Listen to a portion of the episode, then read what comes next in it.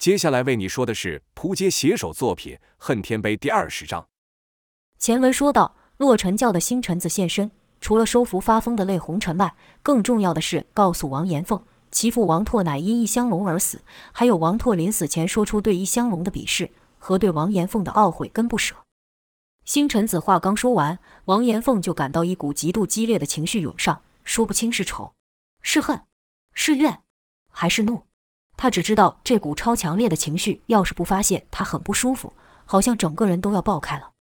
王延凤不自觉地朝一香龙走近，突然间，他看到一香龙醒了，笑了，笑的是内膜不屑，还说道：“哎呀呀，我说这谁呢？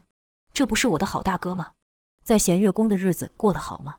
听说你很惨啊，天下人都知道你被他们给玩烂了，你甚至都不能说是个男人，哈哈哈哈！还有你爹，你爹死活该啊！你们父子是什么玩意？”你们有什么资格不满？生来就是我们家的奴隶，懂吗？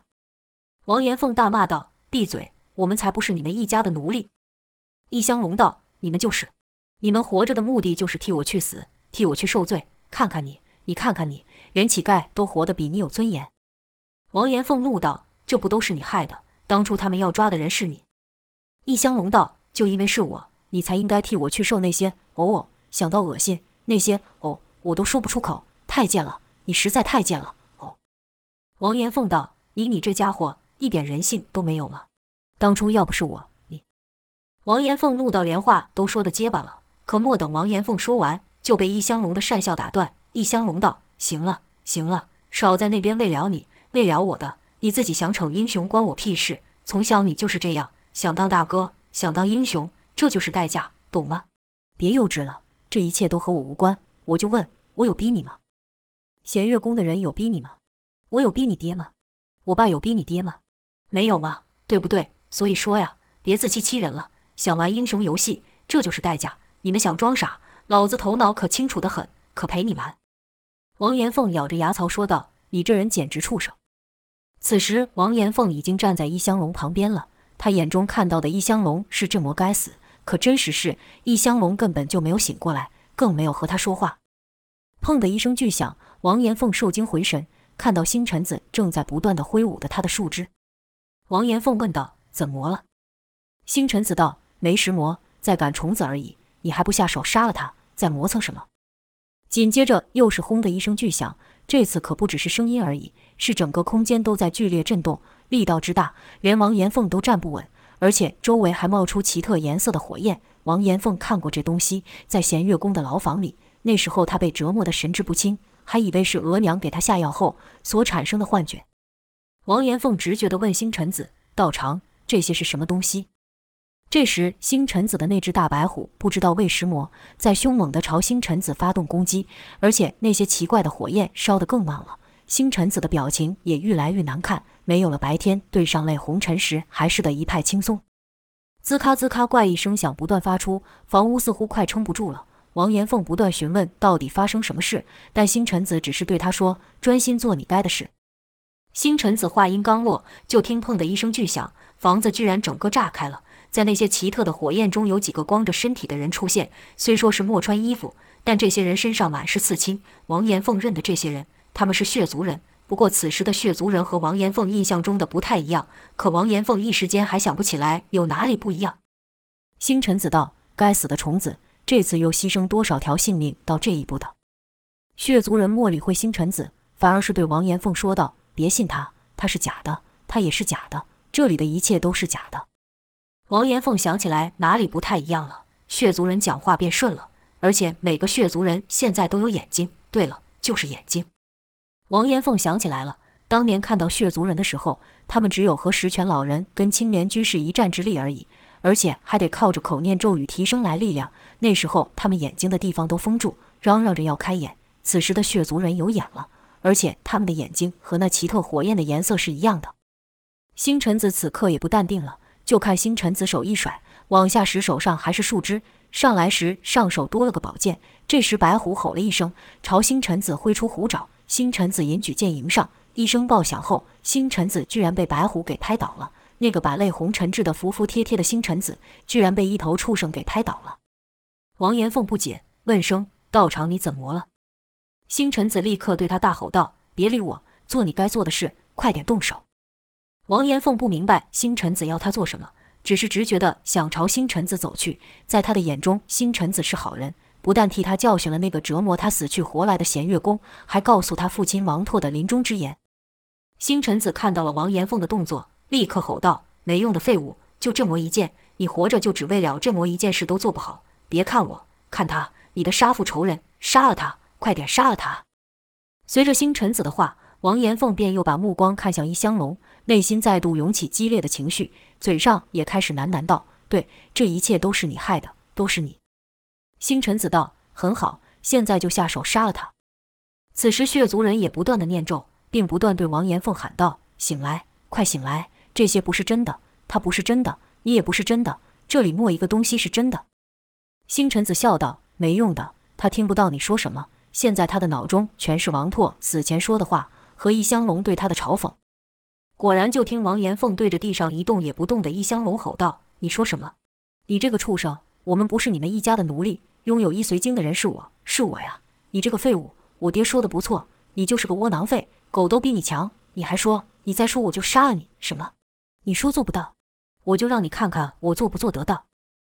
好像易香龙还嘲讽着王延凤一般，那是星辰子的跳神通并没有从王延凤身上收回。王延凤此刻所见所感都是跳神通所造成的。血族人看出不对劲，说道：“是他搞的鬼，先干掉他！”血族人一哄而上，全部朝星辰子动手。奇怪的是，不论是星辰子还是血族人，都好像不会武功一样，只是和市井之徒互殴般的拳打脚踢。星辰子自是双拳难敌四手，更别提旁边还有一只大白虎了。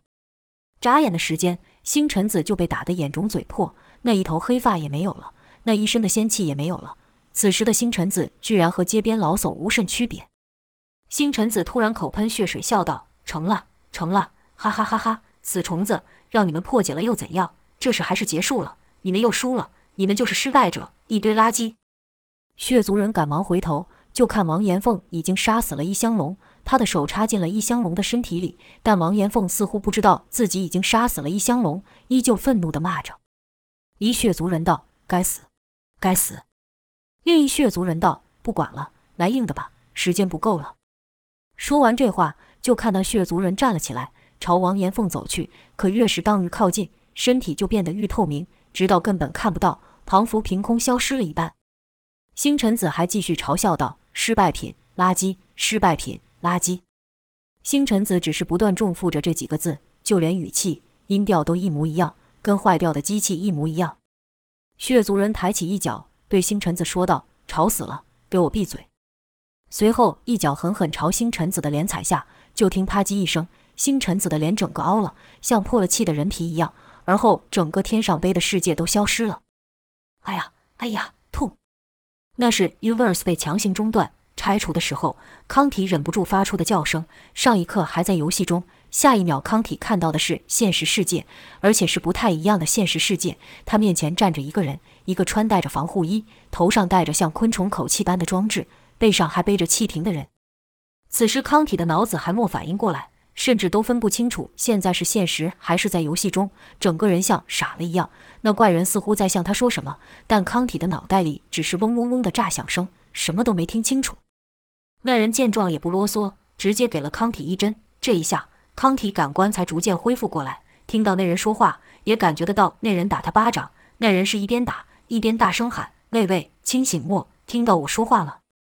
康体表情茫然，脑袋似乎还是跟浆糊末两样，根本无法思考。那怪人也不是第一次遇到这状况，啪的一下朝康体的两耳用力打去，康体就觉得脑中爆出砰一声巨响，是立刻有了反应。开口的第一句话就是脏话。那怪人道：“很好，清醒点了。”康体道：“你是什么东西？”怪人反问道：“你没有从新闻上看过我们吗？”听怪人这么一说，康体想起来了，是新闻报道过的找死的疯子。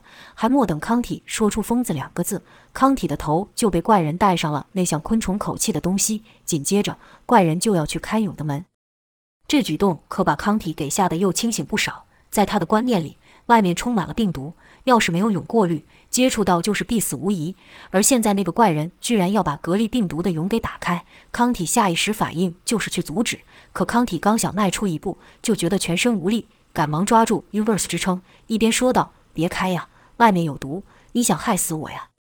蛹被打开了，康体现在可以直接看到蛹的外面了，不是透过那虚拟的窗户，而是真正的外界。尽管所现的景色和他透过窗户往外看没什么不同，但康体却觉得比印象中还要大很多。康体问道：“你们要干嘛？”虽然康体整个人都处于很不舒服的状态，但面前的情况不容脑袋不动起来。怪人道。当然是来救你，康体道：“救救什么？救我做什么？我有什么好救的？”怪人道：“你需要被救，只是你还不知道。”怪人一边说，一边把半边身体探出外面，好像在忙着用什么东西。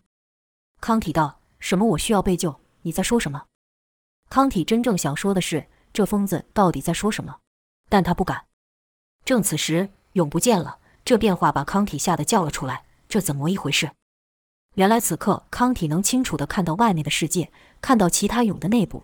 他好像站在虚空之中，可却没有掉下去。原来是蛹变成透明的了。地板突然不见了，康体担心自己掉下去，下意识地跪在地上，伸手去摸，是地板，地板还在。康体是在确认自己不会掉下去摔死。啊！我不要！我不要啊！一阵怪叫从旁边传来，是隔壁蛹里面的人所发出。现在不只能看到，还能听到了。在那个蛹里面也有一个疯子，看来隔壁那人也是和他一样被强行拉出游戏世界。疯子死命的想将那人从 Universe 拉开，可那人不管怎么样，就是紧紧抱着 Universe，不管疯子怎么用力都没用。疯子还骂道：“这家伙怎么回事？有这么大的力气？”那疯子喊道：“隔离解除后，系统就会判定这房间受到污染，到时候这里面就会充满上百度的蒸汽，你不走就是被活活烧死。”那人道。我可是要称霸武林的人，我是人中之龙，怎么可能信你们这些疯子的话？滚开，别妨碍我！康体听到第一个反应是：这人怎么和我一样是人中之龙？不是只有我拿到脱胎换骨大礼包吗？那疯子道：“那是游戏，那是远望公司给你们洗脑的游戏。清醒点，什么人中之龙？你看看你自己，像人中之龙吗？”可不管那疯子怎么说，那人也只是不断地说自己是人中之龙，要统一武林，要万世千秋的话。两个人是完全没有交集。眼看那人疯疯癫癫，费了许多唇舌，那人依旧分不清现实与游戏。但疯子知道行动的时间紧迫，心急之下便拿出了武器，想先制服对方，再将他带走。那人看疯子又要动手，便朝疯子挥去一掌。这掌来得好快，就听“空”的一声爆响，是那人打在疯子身上装备所发。而后就看疯子被打出好远，直撞到透明墙才停下。这一下不止把疯子给看傻了。也把康体看傻了。那人使出的力气和速度完全不像是正常人能发挥的，更像是在游戏中发生的。疯子被这一下给伤得不轻，缓了一阵才爬起来，口中说道：“这人是怎么回事？我这一身加装备，少说也有破百公斤，他居然把我跟苍蝇一样打飞！你们看到了吗？刚才那是真的吗？他们已经能做到这种程度了吗？”康体这边的疯子回道：“是真的，我也看到了，简直是难以置信。”那人似乎也被自己的力量给吓了一跳，先是愣了一会，而后大笑了出来，说道：“我知道了，这也是游戏的一幕，我明白了，这是个考验，对吧？难不倒我的，不渡老贼。你奸淫我妻子，我一定要亲手杀了你。等我成为武林至尊，我一定要杀尽天下秃驴。还有那欺世盗名的莫大夫，假意帮助我和养父十全老人，实则想骗我手上的易随经，也是该死。”对着空气嚷嚷完后，那人对着疯子指道：“还有你，万世浮屠。”你骗不了我的，以为我不知道你扮成我二夫人泪红尘，跟我几碗春宵图什么吗？哼哼，我早就看穿你的勾当了，我是将计就计，玩你而已。今日任你易容成谁，我都不会上当了。嘿嘿嘿，想算计我，先拿你开刀。突然间，滴滴滴声响起，而且愈来愈快。那疯子看那人朝他扑来，自是立刻跃开，喊道：“醒醒！你不是在游戏里，你不和我离开的话，下场只有一个，就是被活活烧死。”这是现实，不是游戏。你是真的会死的。可那人一句话也听不进去，只是不断重复着游戏的人名，喊着要杀要死。疯子骂道：“这人完全听不进我的话，再这样下去，我早晚被他打死。清醒点啊，混账！我是来救你的。”前面一段是跟同伴说的，后面则是朝着那分不清现实还是游戏的人喊的。康体这边的疯子说道：“撤退吧。”虽然很不甘心。那疯子收到指令。可似乎不放弃那人，就在他犹豫的那模一瞬间，那人口里喊着杀朝他冲来。疯子实在没有办法，只能撤退。就在疯子走出蛹的下一秒，大火喷出，但大火仅限于在那个蛹的空间内，火好像有意识般，一丁点的火苗都没超出蛹的空间。那人即使全身着火，也大声说着：“没用的，我看穿你们的诡计了，骗不了我的。不渡贼秃，万事浮屠，你们是骗不了我的。”哈哈哈哈。而后，那人居然像是在迎接大火般张开双手，长声朗诵道：“是登九霄做人龙，号令天下天上悲。尔等蝼蚁，俯首称臣吧，我必称霸武林，成为天下第一。”康体这边的疯子见同伴被火给吞噬，紧张地叫着同伴的名字：“Trax，Trax。”不到几秒的时间，连蛹内的所有东西都被大火吞噬。在死前，那人还说：“你们是骗不了我的，这也是游戏，我看透你们了。”你们想阻止我当英雄，做人龙，攀顶峰，享尊荣。片刻后，康体就看那人只剩一颗残破的骨头，焦黑的骨头，那没有残留一丝血肉的头骨似乎在动着，还在念着那句广告词：要当英雄，做人龙，攀顶峰，享尊荣。该死，可怜的家伙，脑都被洗烂掉了，平白损失一份珍贵的解药。可恶啊！可恶！说话的是那叫做 Trax 的疯子，就看他挂在蛹的外门，躲过了烈火吞噬。康体这边的疯子见同伴无恙，松了口气，刚想对同伴说什么，就看到其他地方也出现火光。看来刚才所发生的事情在其他的蛹也发生了。该死，这个没救了！我这边的也是，差点把我给掐死。我救了一个，我带出来了两个。三九，你那边如何？我们快没有时间了，要是真的不行的话，就放弃吧。原来康体这边的人叫做三九，三九将目光转向康体。而后对同伴说道：“怎么能放弃呢？弟弟还有大家的病都得靠他，我一定会把他带回去的。”说完后就朝康体冲去。就听咔咔两声响，三九将两个大钳子一上一下的夹住康体的后颈跟腰骨。三九是怕康体也和适才那人一样发出怪力的预防措施。康体此时还在奇怪那人在说什么。欺世盗名的莫大夫，他的养父怎么是十全老人？天下绝色泪红尘还是他二夫人？那个万世浮屠、一荣重度春宵又是怎么回事？这些名字我都知道，可怎么又好像完全不知道？这到底是怎么一回事？哎呀呀！康体还没想明白对方的游戏内容怎么和自己完全不一样时，一阵穿心的痛楚将他的意识硬拉回来。康体痛叫道：“你要做什么？”三九问道：“跟我走，不然你的下场就是和刚才那人一样。”康体道：“走，走去哪？你要带我去哪？”三九没有回答康体的问题，只是说道：“没有时间了，你没听到那个声音吗？”三九说的是蛹内毁灭系统的启动声音。康体道：“你到底在说什么？什么毁灭？难道我这里也会和刚才那人一样吗？不可能，蛹是这世界最安全的地方。”可见过惊心动魄一幕的康体，此刻内心其实有些动摇了。远望公司说过，蛹是世界上最安全的地方。新闻说过，外面的世界都是病毒。但刚才那人是怎么回事？他被活活烧死了，他居然在蛹里面被活活的烧死了。我要是不跟着疯子走的话，下场是不是和那人一样？假的，一切都是幻觉。我现在一定还是在 Universe 里面，就像刚才那人说的，这是一个考验，是成为天下第一的考验。没错，这说不定是那臭婊子跟那男的搞的，想骗我退出游戏，对吧？是这样吧？说到这，那拒绝康体的美女名流跟一副要把康体踩在脚下屈辱的高富男样子出现。各种的声音几乎是同时间在康体脑中蹦出，康体一听就变得和刚才那被烧死的人一样，渐渐不相信眼前所现，也开始怀疑眼前的疯子是游戏的一部分，而康体的手仍死死抓着 Universe。三九道：“你所知道一切都是假的，跟我走，我带你去真实的世界。”康体不可置信的道：“真实的世界？这魔说你是人？你是真正的人？”三九道：“废话，我当然是人。你想看真人吗？除了我之外。”还有很多的人，他们都需要你，他们都等着见你。三九注意到康体说这话的表情有些细微的不同，猜想是“真人”这个字让康体有反应，便说了后面这一段。康体脑中一个声音突然大声蹦出，压过其他杂音，那是他一直在幻想的事情，和真人的接触的感觉会不一样吧？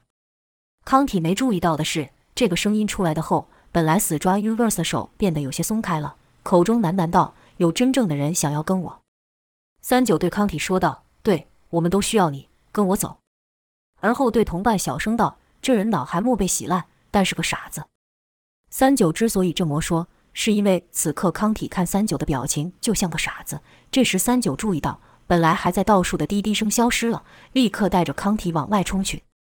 轰的一声爆响，火焰涌出。三九想也莫想，立刻将康体甩了出去，自己则是被火焰给吞噬。啊！康体口中不断发出尖叫声，他觉得自己一定会摔死，因为这时康体是悬在半空之中，但只是悬着，没有掉下去，因为刚才三九在他背后的家具将他挂在一个飞行器上。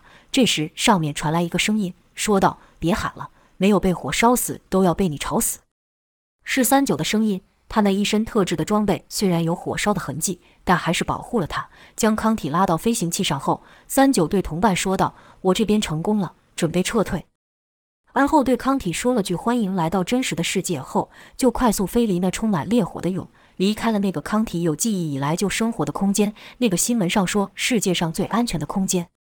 在蛹被疯子闯入的前一刻，远望的控制室就察觉出了状况。一人骂道：“怎么可能？”这些家伙怎么是怎么进来的？上次被他们闯入后，我就加强了安全网的系数，到底是哪里出了问题？一边说，那人的手一边飞速在电脑前移动，试图从技术面上发现问题。旁一人说道：“现在怎么办？要通知他们吗？”刚才那人的动作停了下来，似乎是对那人口中的他们有所忌惮。两人短暂的眼神确认后，同时点了点头。一人就要伸手去按通话键时，身后一个声音说道：“大惊小怪。”这么点小事也要他们出马了？两人同时停下动作，说道：“博士。”原来说话的人是博士怪谢克，他是远望公司的 CEO，在远望公司里，他说了算。负责安全网的那人试图对怪谢克解释不是自己的问题。怪谢克安慰道：“这没有什么，系统永远都不会完整，正好用这几只小虫帮我们做测试。”一人问道：“可他们闯进了蛹里面，试图带走我们的人？”怪谢克走到控制面板前，将同步化程度的按钮调到最大，说道：“这样一来，他们就连虚拟跟现实都分不清楚，只会认为闯入者也是游戏的一部分，入侵者不被他们杀死就不错了，怎么可能会和他们走？”一人还是不放心，说道：“万一我们的人真被入侵者抢走？”怪谢克道：“勇是我亲自设计的，你现在是怀疑我的能力吗？”那人赶忙说道：“不，当然不是，我怎么敢这样想？”怪谢克道：“记住，在受测者的眼里，我们就是神，只有我们能决定他们的生和死，要不要让他们离开和进入游戏。永也是如此，任何的外力介入都会启动清理程序，将不干净的东西一扫而空，就像前面那些失败的实验品一样。”几人只能说是。怪谢克道：“让我们看看这些在外界苟延残喘、浑身是细菌的入侵者有什么本事。放轻松点，当看一场电视真人秀。”防护网出现小问题也不是什么坏事，别这么紧张。我帮大家叫了些点心，你也和大家一起过来吧。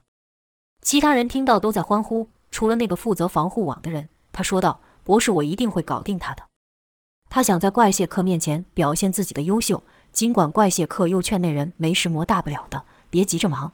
可他一心只想在怪谢克面前表现，证明他有能力。怪谢克也不好再多说，再说就变得刻意了。在事情还没办成前，绝对不能暴露自己的意图。怪谢克心想，今天过后一定要找个借口把这不长眼的家伙给弄走。而后，怪谢克就招呼众人吃喝谈话，怪谢克亲自坐镇，其他人哪还有意见？毕竟整个远望公司都是他的，自然是他说了算。控制室的人就这样看着受测者将入侵者当成游戏的人物，将入侵者打得重伤而逃。也有受测者看似被入侵者说动。可在最后要踏出蛹的一刻改变主意，像是受测者康体就宁愿被大火给活活烧死，也不愿意进入那被描述成充满病毒的真实世界。这些人所看的画面里，不但没有一个受测者被入侵者带走，入侵者也近乎全军覆没。他们看的现实和真正的现实并不一样，这是因为他们看到的现实是怪谢克事先准备好的，怪谢克利用的就是人们相信的眼见为凭。这场怪谢克导演以康体等受测者和入侵者的生命演出的戏，就在怪谢克和其他人面前的谈笑与众人的赞赏中告一段落。莫人注意到怪谢克的指尖有节奏的轻敲着，频率是一三九四六。